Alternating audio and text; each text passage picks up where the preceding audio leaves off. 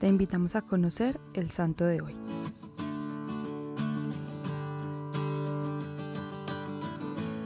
San Juan Nepomuceno Newman, un hombre al que le cerraron varias puertas del sacerdocio, encontró su vocación donde menos lo esperaba. Hoy celebramos su vida, su santidad y su entrega.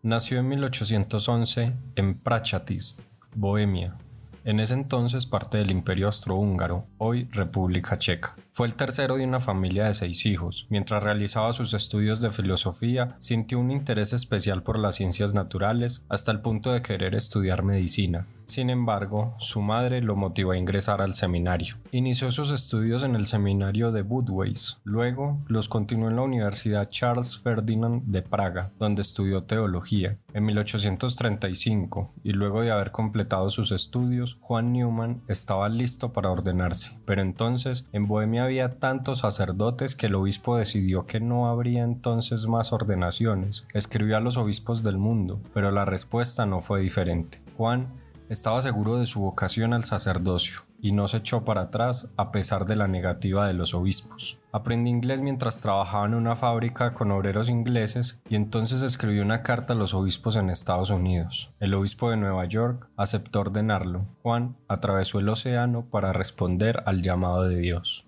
Mientras en Bohemia los sacerdotes sobraban, en Estados Unidos escaseaban. Juan era uno de los 36 sacerdotes para 200.000 católicos. Le correspondía una gran parte de la diócesis de Nueva York, desde Ontario hasta Pensilvania. La mayor parte de su tiempo visitaba los poblados, celebraba las misas en las casas de los enfermos, usando como altar la mesa de la cocina. Estos viajes misioneros lo llevaron a soñar con una comunidad y viendo la eficacia del trabajo apostólico de los misioneros redentoristas, decidió entrar en esa congregación, que apenas intentaba establecerse en esas tierras. Como misionero redentorista ejerció el ministerio sagrado en Baltimore. Fue nombrado vicario del provincial, consejero y finalmente superior de la comunidad en Filadelfia. Más adelante fue nombrado obispo de Filadelfia. Una de las cosas más representativas de su labor pastoral fue la creación de un plan llamado Sistema de Escuelas Parroquiales, con el fin de dotar a cada parroquia con una escuela católica, pasando de dos a cien escuelas durante su episcopado.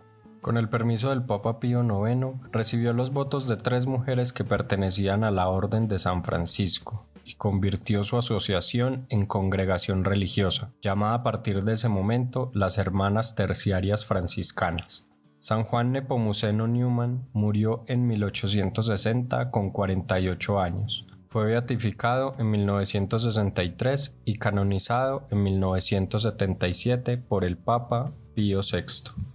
Dios no pone un deseo en nuestro corazón que no se pueda cumplir. En ocasiones, nosotros mismos nos encargamos de ponerle fin a nuestra vocación. Hoy, cuando apenas estamos empezando este nuevo año, te invito a que hagas una lista de los deseos que hay en tu corazón y le pidas a Dios que te ayude a discernir sobre cada uno de ellos.